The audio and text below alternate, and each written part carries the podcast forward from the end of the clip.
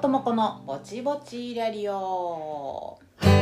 この番組は舞台映画音楽ダンスの話題を交えながらも特にうんちくを語ることもなく両友子がぼちぼちとしゃべるだけの聞き流し系ぼちぼち番組ラジオに憧れるリャリオです。第87回。はい第87回2022年6月第3週目の放送です。はい阪神タイガースがリーグ4位に浮上です。いや毎回毎回オープニングトークであのタイガースの話題がうるさいって話なんですけどまあ聞いてくださいよお嬢さん。お嬢さんお嬢さんが知らんけど いやあの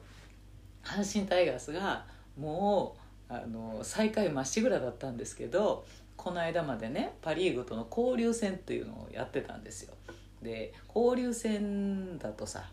あのセ・リーグ同士がやってる分にはねリアルにこう当たって負けたら落ちるっていうそのねあの即座にっていう感じなんやけどその交流戦になったらさパ・リーグとセ・リーグが、えーと、対戦し合うわけやから、えー、パ・リーグがめっちゃ頑張って阪神以外のセ・リーグの球団を下しまくってくれたらヒュッて阪神が浮上するわけですよ。順位が。リーグのねセ・リーグの順位がね。ってことなんでめっちゃパ・リーグ阪神と対戦する時以外のパ・リーグ頑張れとみんなが思ってたんですけど。まあ結構その通りになってですねあのまあ阪神がスルスルとあのそんなに負け越さずにねいやなんなら交流戦優勝しかけたよなっていう感じでシュッシュッシュッってあの勝ち上がってさであの他のチームが割と調子よくパ・リーグに負けてくれてさいやこれを浮上って言うんやな。まさにまさに浮上 上がっとるやんけっていうねかなり他力なところがあるんですけどいいね他力本願って。えー、ということでまあ阪神もすごいやっぱりあのー、交流戦調子よくてめっちゃ大山とか打ったし、まあ、ピッチャーはね相変わらず調子よくえー、がっちり投げてくれて抑えてくれてっていうところがあったんでまあよかったんですよねよかったね。4位やって4位すごいよ4位。この最下位とは響きが全然違う。1個上がっただけちゃうね。2個上がってますね。嬉しいわおばちゃん。だから今最下位は DNA になったんですね。でもほんまに僅差。っていうかほぼ一緒の感じで、えーと、5位が中日になったんですよ。で阪神がふって4位にふって上がってきて、まあ、こっからですよ。こっからね3位はいけるかな。あ3位の広島とはそんなに差がないからあの3位までふっていけると思うんやけどこっからや。こっから上がねまあまあゲーム差が開いてるよね。3ゲームとか。いやヤクルト強いよ。ヤクルト首位1位やけど今。8ゲーム。うわ2位の巨人と8ゲームも空いてんねん。えぐえぐいな。ちゅうか巨人弱いな。阪神に言われたのはやろうけど。いやヤクルトちょっとダントツすぎて可愛くないわ相変わらず。かなんな。まあだからうん3位までは行こう。A クラスは行こうって感じやな。クライマックスシリーズに出れるぐらいのところまでは行こう。って話で。もしかしたらでもここからめちゃめちゃヤクルト負けたり巨人負けたりしまくってくれたらっていうまだめっちゃ他力なんやけど阪神優勝0%じゃないんちゃうのって今あの阪神ファンみんな思ってます。0%じゃないじゃない？ここでもしかしてのその可能性を抱かしてしまうここがあのタイガースの魅力なんですけど。時々「えー!」っていう「えー!」っていう嬉しいことが起こってしまうっていうね可能性を秘め続けているところがあの阪神タイガースの魅力なんですよ。と思ったら信じられへん去年みたいな。信じられへん裏切りで、えー、優勝できるに決まってたのにできなくなるっていうようなところも阪神の魅力なんやけど。ねこれだから阪神ファンはやめられないでしょ？っていうことですね。そう。ほんであ話全然変わるんですけどあのさワイヤレスイヤホンさ皆さん使ってます？一回あのリアリオでも話題に出したことあんねんけどそのワイヤレスイヤホンデビューを1年2年前ぐらいにしたんかな？でして使ってたんやけどなんかねびっくりするような壊れ方というかはあっていう壊れ方をしてあのまあねワイヤレスやから何有線のワイヤーありのイヤホンよりはやっぱ作りが脆いというか壊れやすいのかなとは思うんやけどなんかあのある時こう右だけが聞こえなくなったんですねワイヤレスイヤホンの。で右だけ聞こえなくなってなんかほら今突発的難聴とかあるじゃない突発性難聴とかあるじゃないですかある日突然耳が聞こえくくなるとかさ聞こえなくなっちゃうとかさ音楽業界の人とかでもストレスでとか聞くからさうわやば私耳耳聞こえんなったと思ってはぁって思ってんやけどもうイヤホン慌てて逆さまにしてさあの反対のをつけたらさ聞こえたからさおお私の耳じゃなかったと思って。でおおこのワイヤレスイヤホンが片っぽダメになったんやなと思って。で聞こえんなったからまあとりあえずまあでも左は聞こえるからと思って、えー、左だけでしばらく使ってたんですよ半年ぐらいね。こうやったら今度はあのー、半年後にはねスマホと繋がらなくなったんですね。なんかいつもやったらこう電源入れたらプッとか言ってスマホとつながる自動的につながるんやけどなんかどんなにこう待ってもつながらへんしで直接もうこれこれに接続っていうふうに Bluetooth のページ開いて、えー、これってやってるのにいやそんなんそんなん無理っすみたいな。そんなん無理っす。これどうすかみたいな。全然違うこれどうすかとか言ってきたりとかして。なんかその子知りませんみたいになってずっと接続できになって。ああと思って。いよいよダメやと思って。チーってもう捨てたんですけど。でまあまあな値段したくせにそれがなんか結構もろくてそうやって壊れたから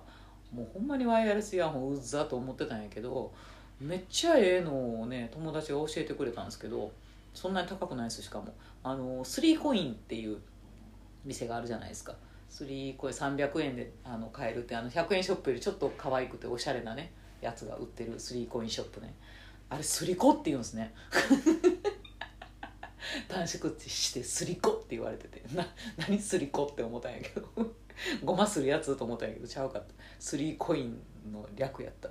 でスリーコインズのあのイヤホンねワイヤレスイヤホンワイヤレスイヤホンが売ってるんですよ。で、まあ、スリーコインでは買えないんですよ。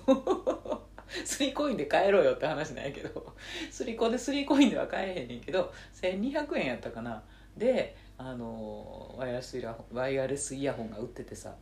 めっちゃええんですよ。びっくりした。あのほんま使いやすいんですね。あのケース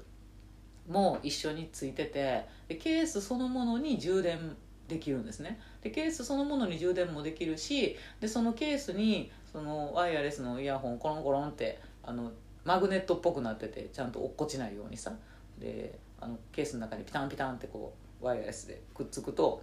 えー、そのくっついたところからそのケースからまたイヤホンそのものにウィーンって勝手に充電してくれるんですね。だからあのイヤホンも充電パンパンケースの方にも充電パンパンにしておくと結構持つしであの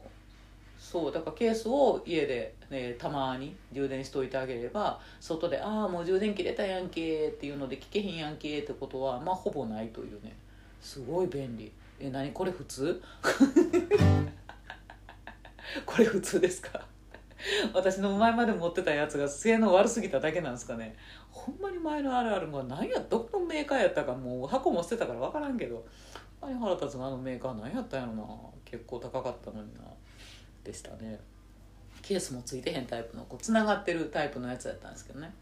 あれ前のあかんかったほんま腹立つほんでその前その壊れたイヤホンの方はなんか音がねすごいも新品の時から音がすごい軽くて細い音やったんですよ。でもなんかイヤホンで聞くとまあそんなもんなんやろうと思っててで他のさイヤホンであんま聞いたりせんかったからさ、まあ、その音がそういうもんなんやろうと思ってずっと聞いてたんですよ。なんやけどその同じ音を例えばこのリャリオをさ、えーと、今回そのスリコで買ったワイヤレスイヤホンで聞くとめっちゃめっちゃ低音域てんですよ。めっちゃ重低音出てるやんって。じゃーんってこのもうここここが出てるやんみたいな。なってて。前この前この音ほとんど聞こえへんかったんですよ。あの壊れたやつの時って。でこんな音やったんや私のリャリオみたいな。びっくりしたわ。あかんやんけと思って。なんかもう音楽聴いてたら音楽の質が変わっとるわけですよね。ほんまに何もうなんやねんな。だから今のそのスリコンのワイヤレスイヤホンは音もすごいあの丸くて、えっと、割と粒立ってちゃんと聞こえるし音もいいしで重点音も聞こえるしあのすごい性能もいいわけやからさ。まあ腹立つわもうね。だからおすすめですよ。あのまあ他のねピンほんまにピンキリやからねイヤホンって今ね。だからねそのパナソニックとかからああいうところから出てるワイヤレスイヤホンでねほんま1万円とかするやつあるじゃないですか。あんなもんなくしたら怖って買えへんかったんですけど。まあそのスリコの1200円で買えるワイヤレスイヤホンぐらいやったらまあまあまあまあなくしても しゃあないなって思える値段かなと思ったりしたんやけど。でも意外とねなくさんねっていうちゃんとしたケースに収めるからなくさんねやし耳からポロリと知らない間に落ちない限りは、うん、そうそうなくさんねってことが分かったんでいや結構いいですよ。おすすめでございます。はい。ね。えー、というところで今週のトークテーマ。りょっともこのぼちぼちラリオでは毎週一つテーマを決めて喋ることにしております。テーマの頭文字あ行から和行の50音順でりょっともこが喋ってみたいワードを選んで進める方式。今週は「な行何ぬねの」の中から。年齢。はい。えー、篠原涼子さんに来ていただきました。篠原涼子さんがね私と同い年やっていうことが分かりました、えー、そう私ねあの年齢の話で言うと私今 5, 5月にお誕生日を迎えまして48歳になりました。おおえ48歳って感じで。相当びっくりするんですけど「えおばはんやん」みたいな「もう50やんおばはんやん」っていう感じがして自分で48歳って言いながら「おお」引くんですけどそうで48歳女優って調べたら他にどういう人いはるんやろうと思ったら篠原涼子さん。びっくりやね。ほんまあの人もっともっと若く見えるし。で篠原涼子さん吉田羊さん、えー、そして松島菜々子さん。おおそして友近さんも。ね。同い年でしたね。あとはねあのゴジラ松井ですね。松井秀喜選手。あの大リーグに行ったね。松井秀喜選手も同い年ですね。だからワロタンはその48歳女優っていうラインナップで今篠原涼子さんに来ていただきましたけどこのこのあのモノマネエリアにですねもう友近さんも来ているし吉田羊さんも来てるっていう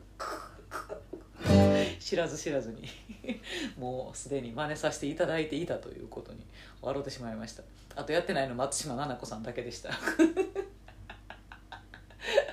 松島菜々子さんのモノマネはでもやらないな。できひん。なんか特徴をつかめへんわあの人は。難しいです。ですね。篠原涼子さんな。いいですね。大好きですね。あの篠原涼子さんの中では黒歴史になってるかもしれんけどあのほんまに駆け出しの10代20代前半とかの時かな。篠原涼子さんのダウンタウンのあのごっつええ感じとかで、えー、まっちゃん浜ちゃんと、えー、絡んでめっちゃコントをやらされてた。やらされてたんでしょうね。やらされてたんですあの YOU さんと一緒にね。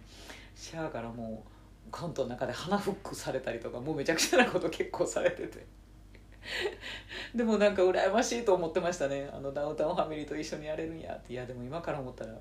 あんな死にそうな重圧の中であのコントを一緒にやってたんだろうなと思うんですけど。いやすごい。あそこであの篠原さんの女優としての肉厚な感じは形成されたような気がしてならないです。羨ましすぎる。はい。っていう憧れの篠原さんですね。はい。そうね。だから年齢ってねなんかね不思議ですよね。あの自覚がないまま増えていくっていう。ただただ生きてりゃ年齢っていうのは重なっていきますんで。ほんまにいくつになったのかね。もう30代超えたあたりから覚えてない感じになってきますよね。なんか年齢書く欄とかこう書類たまに書いたりする時に出てきて「おっとおっと今いくつやったっけ?」って なったりとか。もろくそ間違えて書いてしまったりとかね。本当にこう自覚がないまま1年また1年とね増えていってしまうんでね。だからさこうたまにニュースとかでさ悪い人が捕まってさ、えー、自称会社経営の47歳の女がとか言ってこう47なんとか容疑者とかって出てたりするとうわめっちゃバーバーやんけこいつって思ったら「えって年下やん」って。47私より若いやんって。めっちゃバーやなって年齢数字だけで見るとさ思うよね。ああ私か。私より年下。わしこれよりババアか。よくあるよね。ほんまびっくりするよね。人のことになるとすげえババアに突然見えるっていう。自分もそんなもんやでって話だよな。あとあれやな。あの恩師の年を超えるとか結構びっくりしてしまう。だからあの自分がジャズダンスをじゃあ習いに行った時の先生出会った時の先生ってあのこれぐらいの年やったなっていうところにもうとっくに自分がその年齢を今超えちゃってたりとかするとヒーって思う。あのあの時出会ったあの先生のあの恩師の、えー、感じには本当に到底なってないんやけどって。いやねその先生の凄さというものにね改めてびっくりしたりしますよね。いやあの年でこれやったんやみたいな。到底超人たちは若い頃から超人であるということがよく分かったりとかねしますよね。そう。だからなんか親の年と思い浮かべるとそれもびっくりしますよね。だから今の年せやな。だからおばあちゃんってさ私らが子供の時に「おばあちゃん」って言って「おばあちゃん」って言うてたけどおばあちゃん今ぐらいの年やったんちゃうみたいな。おばあちゃん4050でもうおばあちゃんって呼ばれてたんちゃうんっていう。ね。全然おばあちゃんちゃうやんって。思うんやけど。でももうこの年で孫いはったんやみたいなね。そういう驚きが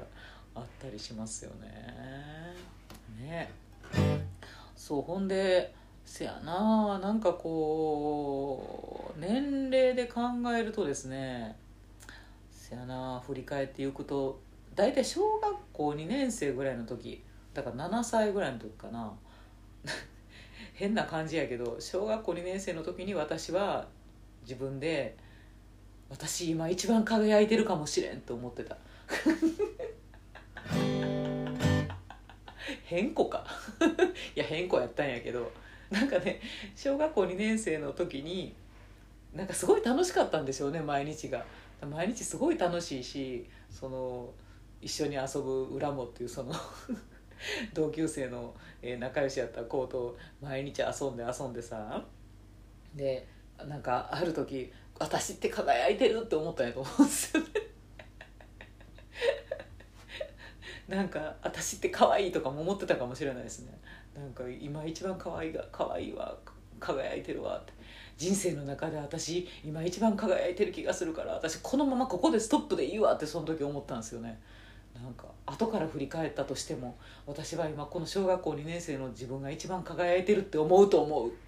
なんかそう強く思ってしまったのをなぜか今思い出しました。まあ確かにな。確かに一番何も考えずに誰にも邪魔されずにわがまま勝手に楽しかった年っていう感じですね。反対に言うと、まあ、一番一番しんどかった過ごしにくかった年齢っていうのはうんやっぱり思春期ということになるんでしょうな、まあ、13歳から18歳ぐらい、まあ、中学校上がって中2ぐらいから高校卒業する高3ぐらいまでっていうやつがね一番過ごしにくかったですね私はね。なんかこうあの人と自分っていうのをすごく比べがちな時期やった気がします。なんかそんなん人は人は私はうちで好きにすればよかったやんって今となれば思うんやけどなんかその時はその奈良の田舎のねその閉塞感と 飛び出したらこう隣近所にもわーって簡単に知れ渡るあの感じ田舎の感じとさ。あとなんかね勉強もねすごいしんどかったな。なんか勉強好きじゃなかったもんね。なんかせなあかんから一生懸命してたけどまあだからその奈良のね教育制度ってのもよくなかったんよ。今は知らんけどあの頭のいい悪いっていうののね輪切りの感じがもうカースト制度がすごすぎて。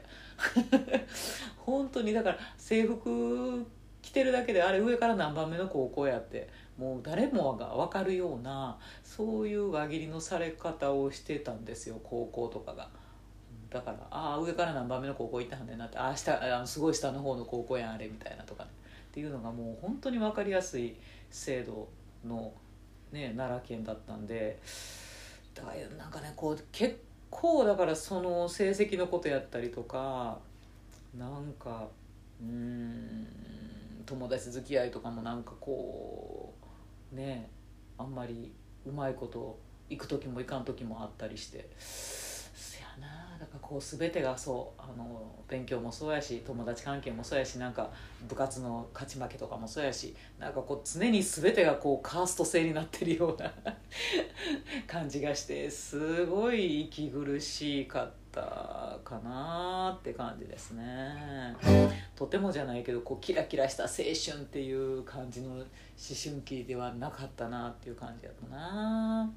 そやなだからまあ、皆さんはどうなんやろうなんか思春期楽しかったか？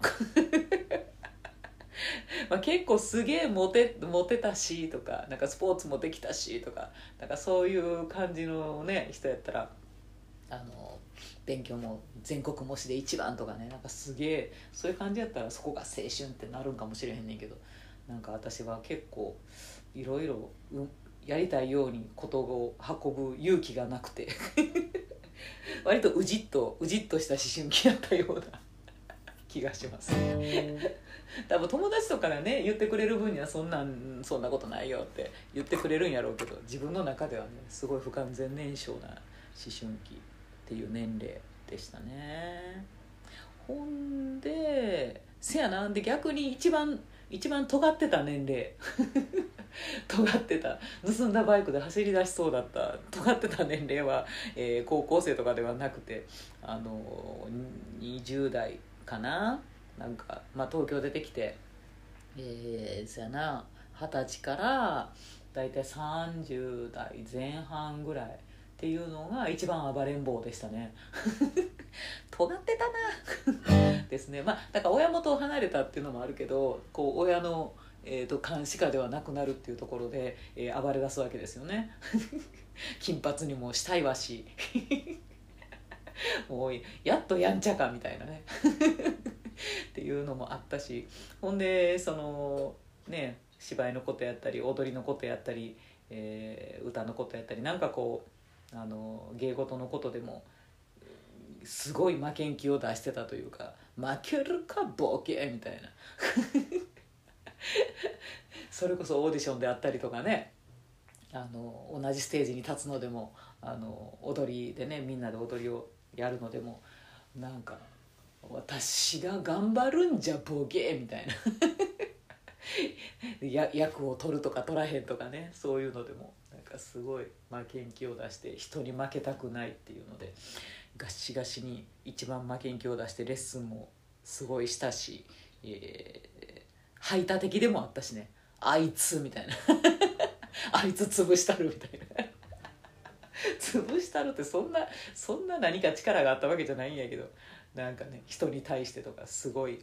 あの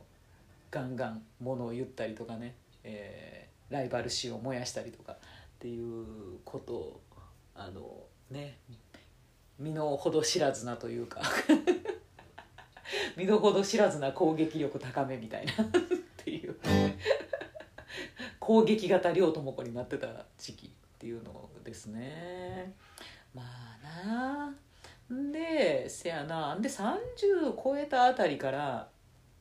なんかだんだんこう年齢っていうところにコンプレックスを抱き始めるっていう時期がありましたね、まあ、これは女性ならではなのかもしれへんけどやっぱりこう年取っていくっていうことへの怖さというか焦りというかというのがありましたわね。なんかこう若くなきゃできひん仕事とか若くなきゃ受からへんあのミュージカルの舞台とかねっていうのがあったりしてでそのだんだんだから30代超えたあたりから、まあ、年齢はみんなにすごいひた隠しにしてた時期もあるしあの公表しないっていうね、何月生まれだけにしてなんか何年生まれっていうのをすごいどの書類でもあの出さんでいいところには年齢出さんで、えー、ホームページとかからも年齢消したりとかしてね してた時期がありましたね。でもうあのオーディションもさそのミュージカルとかでやっぱりわ若い方があの印象が良さそうみたいなオーディションとかやったらもうガンガン年齢詐称で書いたりとかしてね。でも年齢詐称もでも限界限界があるからさこれ東京出てきてほんでこの年齢でここ省くとなんかレッスン歴とかこのねあのっていうのを省くとちょっと箔がつかなくなるからどこ省こううーんってなって高校行ってへんことにしようとか言って。中学校卒業で東京に出てきましたっていやむちゃくちゃやろって話なんやけど。まあそういう子もおったけどね。だからそういうことにしようみたいなんでもうどこを詐称してどこの履歴をちょん切るかみたいなんで無理やり詐称してね書類出したりしてた時がありましたけどね。まあそんなことしたって受からんもんは受からんかったけどね。だから今から思えばそんなこと大きな問題じゃなかったのにと思うけどなんか自分の中でその年齢っていうことがすごく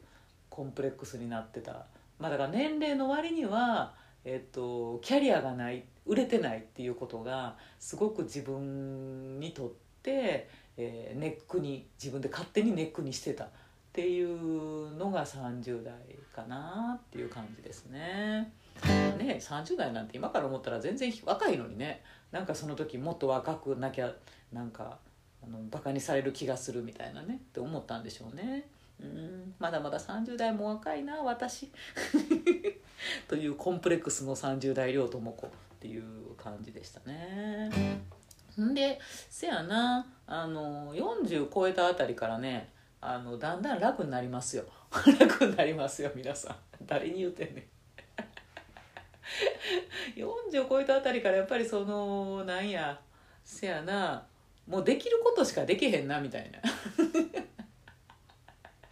なんか自分をよく見せようとかあのできもせんことを、えー、ねできるふりしやなあかんとかなんかはったりをかますとかなんかそうい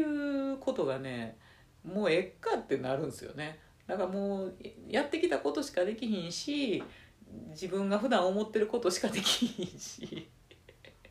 で興味ないことはもう戦士みたいなっていうことになりましたね。だから興味ないところに交流も広げていこうという気もないしね。誰かに万人に好かれたいとかっていうことももうないし。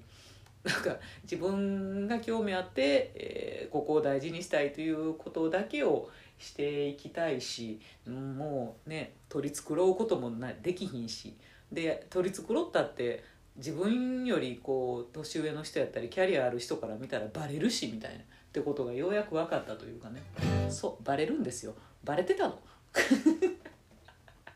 30代の頃とか20代の頃とか一生懸命虚勢張ってやってたことなんてあのお姉さんお兄さん方から見たらもうバレまくってたっていう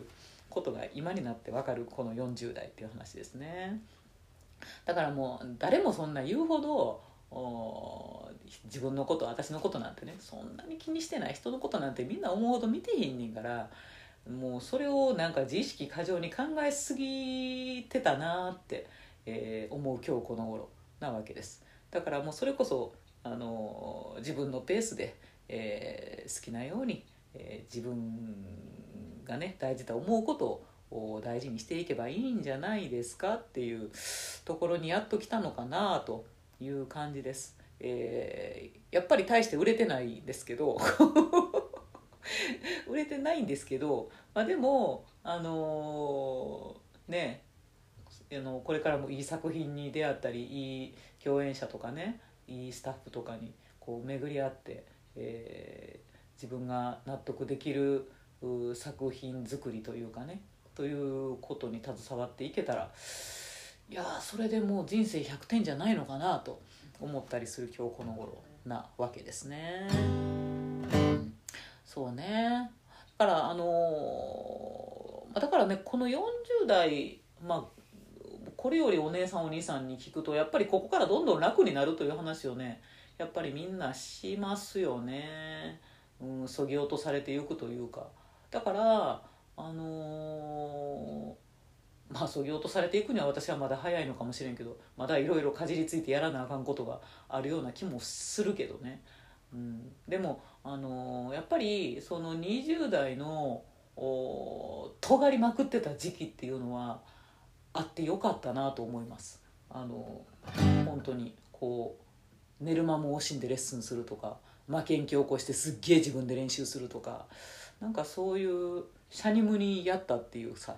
あんだけやったんやからって思える時期というのは若い頃にあってよかったなと思いますんで、まあ、もし、えー、10代20代の若い美空でこれを聞いている君。君はあの一度は地平道博までやってください。一度は人にすごい裏切られたりとかものすごい渾身の力を込めてやったのに大批判されたりとか、えー、してくださいっていう感じなんです。辛いよ。辛いんやけど。でもなんかそれを人生のうちでどこかの時期でね一回あの尖ったなっていうむちゃくちゃやったけどまあ思いっきり思いっきりやったわ。あれ以上できんってぐらいやったわっていう時期がなんかあるとうんねいいのかなってその時期はあってよかったと私は、えー、自分自身では振り返って思いますね。だからねあの戻りたい年齢ありますかとかやり直したいこっからやり直したいとかもし戻れたらどの年に戻りたいですかとかっていうねたらればな質問あったりしますけど全然思いつかんもんね。だからあの小児の輝いてた。輝いてたと小児の私が言うわけですけどあの小児にじゃあ戻りたいかって言われたら全然戻りたくない。もう本当にだからその後のね思春期とかもう勉強せなあかんとかももう一回体験なんかやっぱりもうしんどすぎてしたくないわって感じやもんね。うん。もう一回戻ったからって、まあ、ちょっとぐらいは今の知識をもってして戻れるんやったらもうちょっと上手に世の中を渡って育っていけるかもしれへんけどあの時の脳みそのままで戻るんやったら意味ないからね。同じです。で今の脳みそを持ってして戻ったとしてももう一回あんなに勉強するの嫌。ほんまにお勉強嫌やわ。ねお勉強つらかったよね。だから受験勉強とかしてる人本当に私尊敬するんやけど。ねですわ。まあねもうちょっとちゃんとあの勉強しとけば歴史とか 地理とかあの、ね、役に立つこともあったなとは思うんやけどいやいやなかなかあれはあれで大変でしたね。ね皆さんお疲れさんでしたよ。ということなのでどこも大変なので、えー、戻りたいとかやり直したいとかっていう年齢はありませんですそうねだからもうさ48歳っつったら昔の人で言うたらもうね昔の女の人やったらあのだいぶ亡くなってる。年やったりしますんでまあ今はね本当にあの平均寿命がもう80とかやからまだそんなにあんのって感じはするんですけどうんだからあれやなみんな思うことですけど健康健康年齢が 健康年齢を長く過ごしたいなと思いますね。本当にそう願いますね、うん、ほんでせやなだから自分のお友達とかさ家族とかさ大事な人たちも、えー、本当に健康年齢を 健康寿命を、えー、長く、えー、一緒にね楽しんでいけたらいいかなと思いますね。はいというところで、えー、次回のトークテーマ次回は「ハヒフヘホ」ということで「歯医者」歯医者について語ってみたいと思います。歯医者って 面白いよね。嫌だけどって話です、えー、ツイッターでは「ハッシュタグりょうともこ BBRR」でつぶやいていただけたら嬉しいです、えー、そして告知。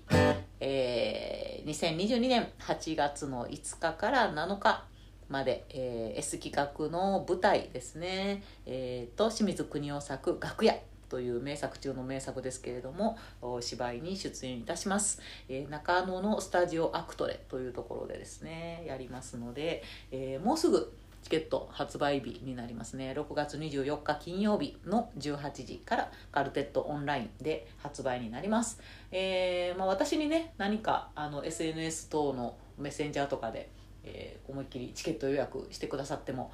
喜んで喜んでお受けいたします、えー、非常に稽古始まってるんですけどねめちゃめちゃ面白いのでもともと作品が面白いのでね、えー、非常に